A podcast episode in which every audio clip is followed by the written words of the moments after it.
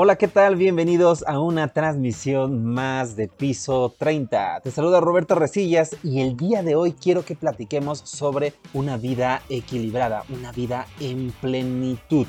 ¿Existirá una forma de mantener una vida plena o es algo con lo que ya nacemos?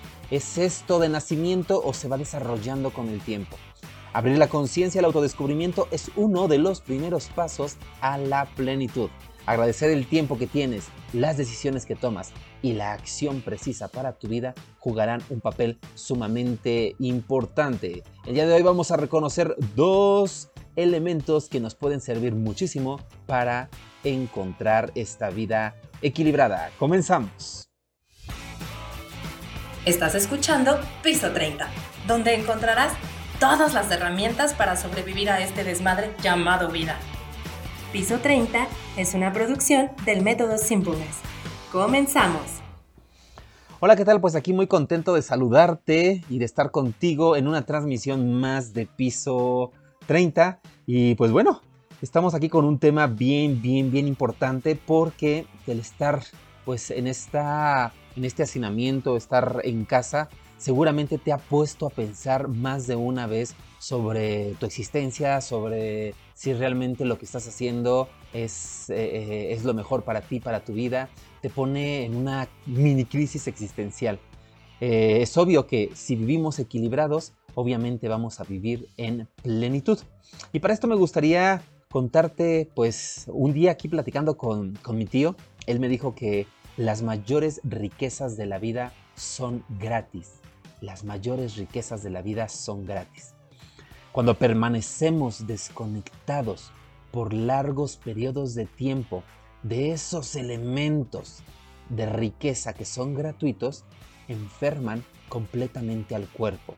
Y estamos hablando de simples hechos como respirar, como caminar descalzo, como disfrutar de las nubes, disfrutar del sol, disfrutar de, las cosas más simples, pero que a final de cuentas dan una riqueza muy importante a nuestro espíritu, que dan una, riqueza muy importante a lo que somos y a nuestra propia construcción y constitución. Platicando dentro de este tema, eh, mm, llegamos a la conclusión de que la energía de la vida es una energía en movimiento. La energía de la vida es una energía en movimiento. ¿Qué tiene que ver esto con estar equilibrado y con vivir en plenitud? Pues muy, muy sencillo, muy fácil cualquier movimiento que nosotros realizamos, cualquier movimiento o actividad, genera una variación en la energía, tanto propia como en el entorno que nos rodea. Cada vez que nosotros vamos conectando con, un movimiento, cada vez que tú respiras, no solamente modificas esta energía, sino que intercambias el oxígeno por dióxido de carbono y eso te conecta de alguna forma con los árboles.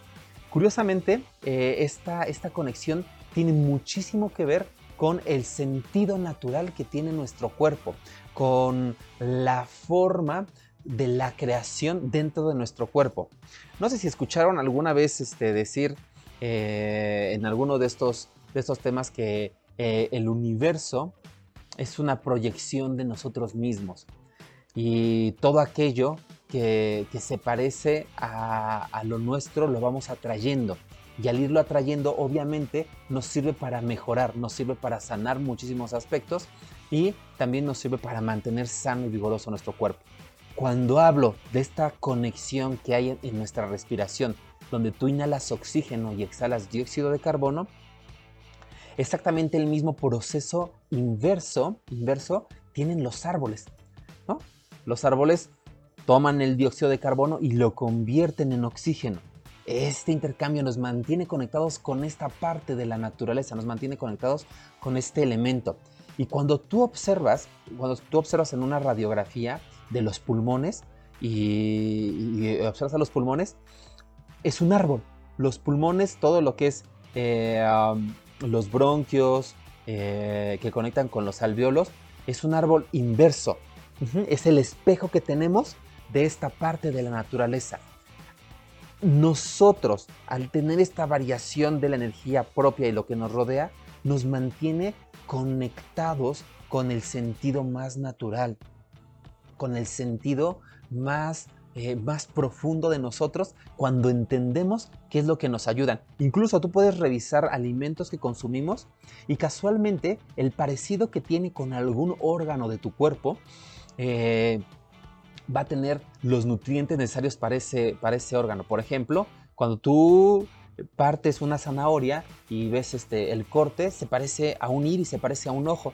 Casualmente, la vitamina que tiene eh, la zanahoria te va a ayudar para, la vista, para fortalecer eh, los, nervios oculares y obviamente te va, te va a mejorar la, visión.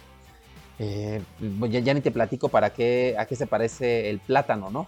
Pues por su alto contenido en potasio, en zinc y otros elementos, pues ayuda precisamente al, al aparato reproductor masculino.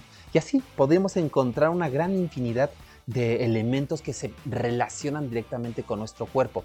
Al ser conscientes de estos elementos y conectarnos hacia, hacia, esa, hacia, esa, hacia esa dirección, empezamos a entendernos de una mejor manera nosotros mismos. Las actividades que más afectan eh, o los movimientos que generamos que más afectan son las que generan una vida alejada del proceso natural todo lo que hagamos alejado de un proceso natural nos va a desconectar. Por lo tanto, genera un desequilibrio todavía más profundo y eso no nos permite vivir en, en plenitud. Existe un ciclo, existe un ciclo natural en el funcionamiento del cuerpo humano y estos son las emociones, los pensamientos y la acción. Las emociones, los pensamientos y la acción. La interacción de la emoción-pensamiento, y lo voy a poner junto porque realmente no se sabe qué fue primero, lo que sí es que viajan pegaditos, viajan en conjunto. Cada vez que tú tienes una emoción, generas un pensamiento. Cada vez que tú tienes un pensamiento, generas una emoción. El chiste es que cuando estos elementos se convierten eh, o empiezan a trabajar de manera descontrolada, nuestra acción, nuestro actuar en este mundo, obviamente se convierte en un actuar descontrolado. Al tener este, esta, esta acción descontrolada, empezamos a tener distintas enfermedades o distintos padecimientos.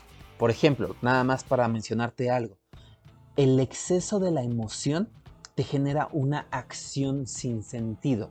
El exceso de la emoción te genera una acción sin sentido. Cuando tenemos exceso de pensamiento, nos genera una parálisis accional. O sea, cuando estás pensando y pensando todo lo que tienes que hacer, cómo lo tienes que hacer, va a ser tanta la información que genere tu cabeza que vas a generar una parálisis accional, donde no sabes qué hacer, ni cómo dirigirte, ni cómo comenzar.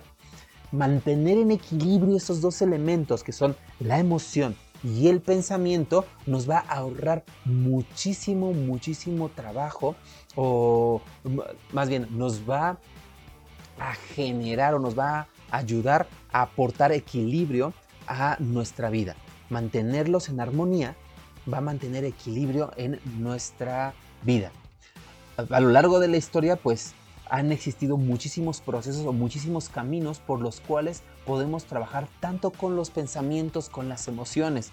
Y de ahí que se hayan desarrollado filosofías, religiones, este, sectas, ah, muchísimas líneas de pensamiento que te proponen un camino pues para encontrar pues dependiendo de la escuela le pueden llamar iluminación, le pueden llamar eh, desarrollo espiritual o desarrollo armónico. A final de cuentas, la palabra plenitud es cuando alguien ha encontrado su máximo desarrollo humano, su máximo desarrollo humano.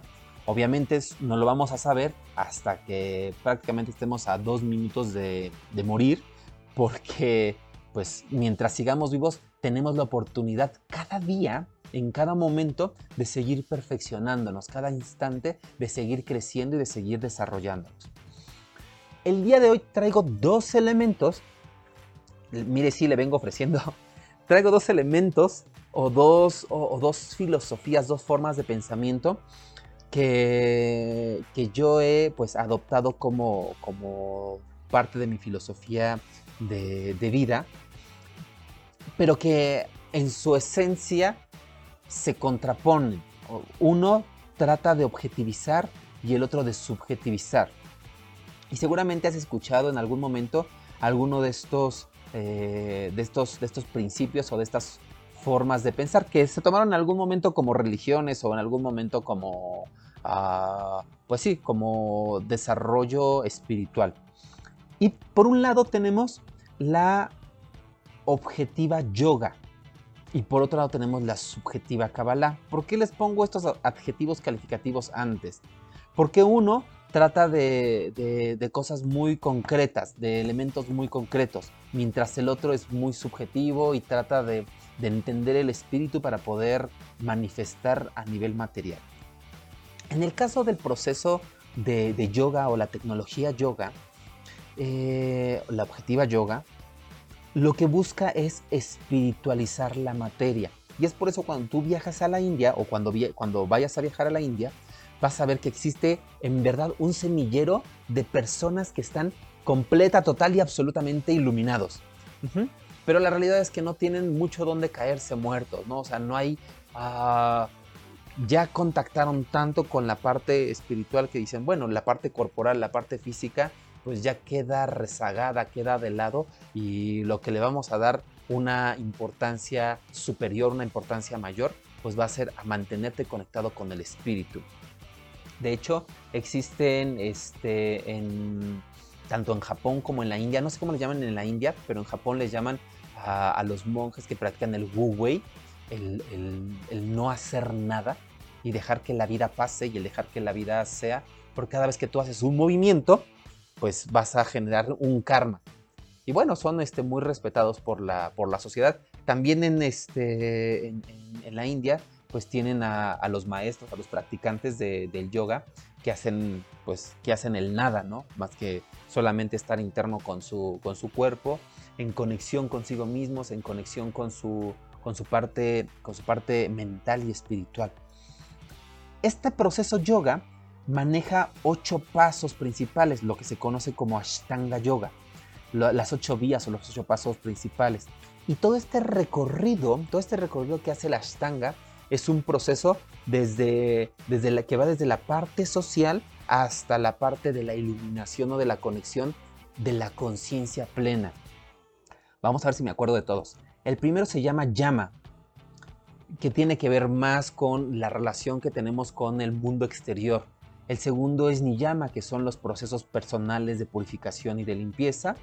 Luego siguen las asanas, que es lo que normalmente tú conoces y ves en, eh, en los videos de yoga que se tuercen y hacen posturas. Las asanas son esa postura, pero se refiere más a una postura o una actitud ante la vida. Luego sigue pranayama, que tiene que ver con la respiración, el control de